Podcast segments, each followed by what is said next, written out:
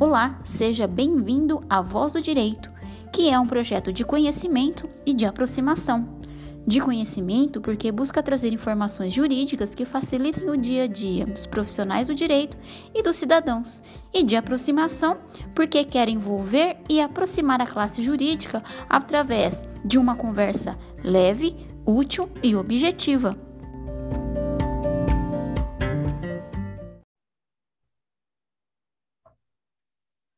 Olá, pessoal, tudo bem? Eu sou a doutora Daniele Bordenal. Estamos iniciando hoje mais um bate-papo para aprimorarmos os nossos conhecimentos e também para levar informação ao público. Hoje, vamos conversar com a doutora Alessandra Guedes sobre mais um assunto que vem causando polêmica durante a pandemia: a contratação irregular de empréstimos para aposentados e pensionistas. Doutora Alessandra, seja bem-vinda e o que você tem observado sobre esse crescente aumento dos empréstimos irregulares nas contas dos aposentados e dos pensionistas? O que você pode nos orientar? Primeiramente, boa tarde, doutor Daniele. É, gostaria de agradecer pela oportunidade de estarmos aqui hoje e poder conversar um pouquinho sobre assuntos né, do, do nosso dia a dia, da nossa atuação aí na, na advocacia. E é, na nossa área de atuação, no, no nosso dia a dia, é, surgem questões que, de certa forma, elas estão atreladas a, a vários, vários ramos do direito, né? E é, essa atuação da advocacia é, é, tem sido cada vez mais necessária e mais importante para a garantia e efetivação de direitos do, do cidadão, da sociedade. É, com relação aos empréstimos consignados nos benefícios previdenciários, é, esse é um, um assunto que é, tem acontecido, assim, realmente, os aposentados e pensionistas têm sofrido muito com essa questão de empréstimos consignados é, nos, no, nos, benefícios que, que, não são solicitados, né? É, e muitas vezes eles só tomam conhecimento desses empréstimos que, que são contratados quando vem esse crédito na conta deles ou quando o valor é descontado do, do benefício mensal. Então, só aí é que eles tomam conhecimento desse, desse empréstimo que foi contratado. Mas o que eu gostaria de chamar a atenção aqui, né, de início, para a gente falar um pouquinho sobre isso, é, é, a questão do caráter alimentar dos benefícios previdenciários. Eles são benefícios que garantem a sobrevivência da, dos aposentados e pensionistas e garantem também a manutenção é, com os cuidados com saúde, que a maioria do, dos aposentados e pensionistas tem essa, essa manutenção, esse gasto com saúde, e é um grupo de pessoas né, que, é, vive, que estão sujeitas a, uma vulnerabilidade social e econômica. E é justamente por esse caráter alimentar dos benefícios previdenciários que a concessão dos empréstimos consignados, eles estão sujeitos a uma margem consignada. Então, é, até uma determinada porcentagem é que pode é, ser consignado ali um empréstimo no benefício do aposentado e pensionista. E nesse contexto de pandemia, tem ocorrido sim, né, como eu falei, cada vez mais, é, tem sido cada vez mais frequente é, os aposentados e pensionistas serem surpreendidos com a contratação desse empréstimo consignado, não solicitado. É, inclusive, é, no dia 11 de maio de 2021 agora, o STF julgou, em, julgou improcedente uma DIN é, de relatoria da ministra Carmen Lúcia, que questionava a constitucionalidade de uma lei do Estado do Paraná, é a lei número 2276 de 2020, que, em suma, essa lei prevê que bancos, correspondentes bancários é, e os intermediários, enfim, essas instituições financeiras, elas estão proibidas de direcionar é, publicidade para contratação de empréstimos para aposentados e pensionistas. Esses empréstimos, segundo essa lei, esses empréstimos eles só podem ser contratados se houver uma solicitação expressa desse, desses aposentados e pensionistas. Porque, como eu falei, é, eles são surpreendidos com empréstimos que eles não solicitaram. E o que, o que ocorre, ocorre, bastante nessa prática aí do, das instituições financeiras é, é, é, a questão do telemarketing, liga muito e oferece para os aposentados, né? Tem essa, esse sede muito marcante com os aposentados e pensionistas para a contratação desses empréstimos. Então, é, eu chamo atenção para essa DIN e essa lei do Estado do Paraná, porque a, a justificativa do projeto de lei que deu origem é, para essa lei nessa lei paranaense é, é, justamente com relação a essa oferta de, de empréstimos consignados que eram feitos por telemarketing, e segundo a justificativa dessa lei, essa prática que é feita pelos bancos, pelas instituições financeiras, elas desrespeitam o, os princípios norteadores do Código de Defesa do Consumidor e do Estatuto do Idoso. Então, nessa lei paranaense, ficou estabelecido ali expressamente que o aposentado ou pensor, que a contratação de empréstimo consignado é, somente pode ocorrer se houver essa solicitação expressa do aposentado pensionista, não que os bancos não podem ter um canal ali que porventura possa ser feito esse esse empréstimo consignado, eles podem até ter, mas não pode ter esse assédio assim muito marcante essa, essa questão da publicidade, essa oferta de empréstimo de forma irregular. E também o empréstimo só pode ser contratado se houver uma se tiver assinatura do aposentado e do pensionista e a apresentação de um documento de identidade que seja idôneo. Enfim, é, essa lei ela foi é, questionada no, no, STF, houve essa DIN, mas o STF julgou improcedente essa DIN e disse que não tem nenhuma inconstitucionalidade nessa lei. Pelo contrário, essa lei ela está de acordo com os princípios do Código de Defesa do Consumidor, o princípio da proteção integral do, do idoso, que está prevista lá no Estatuto do Idoso, e eu chamo atenção exatamente para essa questão da exigência de assinatura no contrato de empréstimo, né? É, e, essa questão da solicitação expressa, tem que ter essa solicitação expressa do aposentado pensionista, porque eles, é, eles são pessoas é, econômica e socialmente vulneráveis, muitas vezes esses aposentados e pensionistas, é, eles não sabem nem em que condições esses empréstimos são contratados, enfim, taxa de juros, é, número de prestações, né? não tem aquele conhecimento é, para saber quais as reais condições daquele empréstimo consignado. Então, é essa questão da, da, dessa exigência de assinatura do, dos aposentados e pensionistas no, no contrato. Certo. E existe também, acho que a questão um pouco da falta de conhecimento deles, né? E essa pressão psicológica acaba levando aí essa, esse, infelizmente, né, acaba levando essa assinatura, essa adesão ao empréstimo. E como é que a gente pode se proteger? O que fazer nesses casos, doutora Alessandra? Olha, é, eu vejo, é, de acordo né, na minha atuação, né, o que a gente tem, tem feito, é, três alternativas. Primeiro, o próprio aposentado ou pensionista, pela central 135, que é disponibilizado pelo INSS, ou pelo aplicativo Meu INSS, ele consegue fazer um bloqueio para evitar que novos empréstimos sejam contratados. A segunda alternativa é fazer uma reclamação junto ao PROCON. E essa reclamação ela pode, inclusive, ser feita agora de forma online. É feito um cadastro no, no site do PROCON, e ali a reclamação, a consulta da, da, da reclamação é, pode ser feita ali tudo de, de forma online. E a terceira é, alternativa, né, se feito tudo isso e o problema não foi resolvido porque muitas vezes acontece, de feita essa reclamação no PROCON, o banco vem com um, um, contra, um contrato com uma suposta assinatura daquele aposentado ou pensionista. Mas o aposentado e pensionista, ele não solicitou aquele empréstimo, ele não, não reconhece aquela assinatura. Então, nesses casos, a terceira alternativa é ingressar com uma ação judicial através de, de advogado, pedindo o cancelamento daquele contrato e a cessação dos descontos no benefício previdenciário.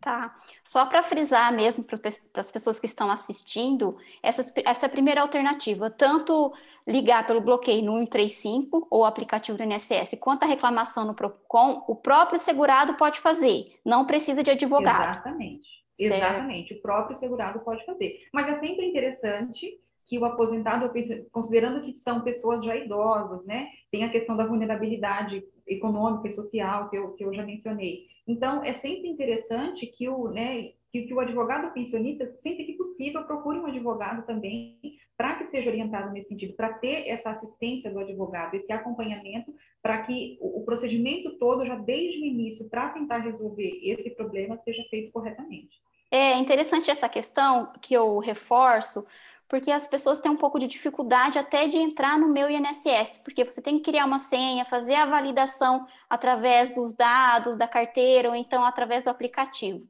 Então, por isso aí o meu, o meu reforço, que a pessoa pode fazer, mas também, quando não tem essa condição, procurar um profissional que possa fazer por ela, Sim. né? Sim, são situações que facilitam, né? Para quem tem acesso, para quem tem essa facilidade né, com, com internet, consegue fazer isso, ou até mesmo telefone, são mecanismos, são ferramentas que o próprio segurado pode utilizar para tentar resolver isso sem é, precisar ir para o Poder Judiciário. Mas, em todo caso, se isso não for solucionado, a alternativa é uma ação judicial através de advogado. Tá.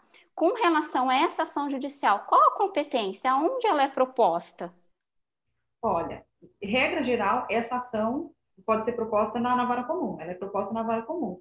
Mas, respeitada a questão da, da competência em razão do valor da causa, essa ação ela também pode ser proposta no juizado especial. Entendi. É, por exemplo, se o aposentado não solicitou o empréstimo, como ele vai conseguir provar que ele não fez esse empréstimo? Exatamente. É, não, é, é possível é, é, fazer, produzir essa prova e é feita através de uma prova pericial grafotécnica para verificação da autenticidade daquela assinatura no contrato. Que uma vez que ele não reconhece aquela assinatura, ele não solicitou e não reconhece a assinatura, e o banco apresenta esse contrato com essa suposta assinatura, o único meio de provar é através da prova pericial grafotécnica. E no juizado especial, se for entrar pelo juizado especial, também é possível essa prova?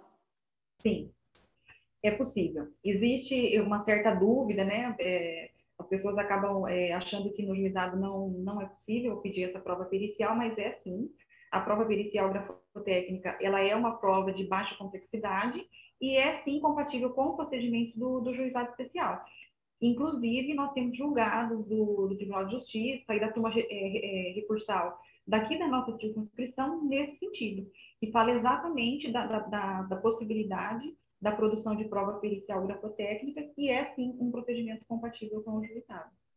Tá ótimo, doutora Alessandra. Eu acho que, assim, os pontos principais é, ficaram bastante esclarecidos, né? As pessoas aí precisam se informar sobre essa questão, porque atinge essa, essa população mais vulnerável, é, não só socioeconômica, mas às vezes de informação. Então, esse é o intuito aqui do nosso projeto. É, eu gostaria de agradecer a presença e gostaria também de dizer se você tem uma, alguma coisa a mais a anexar sobre é, esse assunto, alguma dica mais importante, se no panorama geral é, é isso que você disse. De um modo geral, é, eu acredito que seja isso, são essas as, as opções, né? Sempre, de qualquer forma, eu acho que é uma questão que é, é sempre é, é bom já fazer esse bloqueio, no, considerando que está acontecendo muito essas, essa questão dos empréstimos não solicitados, pela Central 135 ou pelo aplicativo do INSS, já fazer esse bloqueio, porque já vai estar evitando muita coisa, né? E depois, não solucionados esses problemas, aí as alternativas é, é o PROCON e o, o, a Justiça mesmo, a gente não tem, pelo menos, né, não teria outra solução para tentar resolver esse problema, até mesmo porque, é, como são benefícios de caráter alimentar, que, né, dependendo da situação, isso é descontado mensalmente no, no pagamento do, do aposentado, e para quem depende disso para sobrevivência, então muitas vezes né, não dá nem para esperar muito, né, em certas situações, por mais que tente resolver isso na via administrativa, né, tentar não judicializar isso, porque a gente também tem o um problema do judiciário, a gente tem questão de morosidade, enfim, mas tem situações, principalmente nesses casos em que não tem o reconhecimento de assinatura, o aposentado não solicitou, o único jeito de provar vai ser na via judicial. Então, é, é isso. Então tá ótimo, doutora. Obrigada pela participação. E fica o próximo convite, se quiser falar sobre o assunto, porque demanda tem bastante nessa pandemia. Estão surgindo muitas coisas novas e muitas coisas que o pessoal tem bastante dúvida, que foi só aprimorando, foi só piorando com a pandemia. Eu agradeço, fica o meu abraço para você e nos falamos brevemente. Eu que agradeço. Muito obrigada pela oportunidade. Olá, ouvintes do canal Voz do Direito. Eu sou Daniele Bordenal e vou conversar com vocês hoje sobre um assunto muito importante e pouco divulgado: o inventário negativo. O inventário negativo é um procedimento que deve ser realizado quando o falecido não deixou nenhum bem ou direito a ser partilhado entre os herdeiros. Por que é importante falarmos sobre o inventário negativo? Por alguns motivos específicos. Primeiro, quando o herdeiro quer assegurar a ausência de responsabilidade quanto às dívidas deixadas pelo autor da herança, ficando desde já comprovado a inexistência dos bens. Segundo, quando o cônjuge sobrevivente quer afastar a causa suspensiva em relação a uma nova relação matrimonial. Isto porque o artigo 1523 do Código Civil relata que o viúvo ou a viúva que tiver filho do cônjuge falecido, enquanto não fizer o inventário dos bens do casal e der a partilha aos herdeiros, não devem se casar. Isto porque o Código Civil e a legislação procurou proteger o menor, o filho menor deste casal. No entanto, se esse procedimento de inventário não for realizado, não for registrado, esse novo matrimônio só poderá ser realizado por meio do regime de separação obrigatória, correto? Agora, um outro ponto que eu gostaria de reforçar é com relação ao afastamento das dívidas deixadas pelo falecido. Aqui deve-se tomar muito cuidado. Só faça o procedimento do inventário negativo se o falecido realmente não deixou bens. Isto porque existem situações em que a família faz este procedimento para um deter... porque quer fraudar, esconder um determinado bem. Ou seja, às vezes esse bem não estava regularizado adequadamente, estava em nome de outra pessoa, certo? E para que este bem não seja responsável, não seja dividido para o pagamento dessas novas dívidas que o falecido deixou, dessas dívidas, ocorre essa, esse inventário negativo. No entanto, é bastante perigoso. Existia um caso concreto em que uma determinada pessoa tinha uma casa que era do falecido, mas a regularização não havia sido feita de forma adequada. A família foi lá, fez a declaração de inventário negativo e, posteriormente, descobriu que foi uma tentativa de fraudar a situação para que não incorresse em pagamento de dívidas bancárias. O banco entrou com a ação, descobriu essa fraude e essa determinada pessoa foi obrigada ao pagamento da referida dívida até o seu quinhão, além das despesas decorrentes dessa ilegalidade e as despesas processuais. Por isso, é muito importante tomar cuidado ao fazer o procedimento, ao realizar o procedimento do inventário negativo. Mesmo que existam bens que não estão devidamente regularizados, não quer dizer que o bem não seja do falecido. Espero que tenham gostado dessa dica aí rápida. O assunto envolve é, muitos pontos específicos que ainda podem ser abordados, mas que, poss mas que vocês possam entender de forma objetiva é o que restou configurado. Só para finalizar, um ponto bastante importante, de acordo com a resolução do Conselho Nacional de Justiça 35 de 2007, em seu artigo 28, restou estabelecido que é possível a realização do inventário negativo por meio de escritura pública, ou seja, extrajudicial pelo cartório, facilitando e acelerando aí a realização, o registro da ausência de patrimônio desse falecido. Espero que tenham gostado da dica, espero que tenham gostado do assunto. O meu abraço e continue ouvindo aí o nosso canal.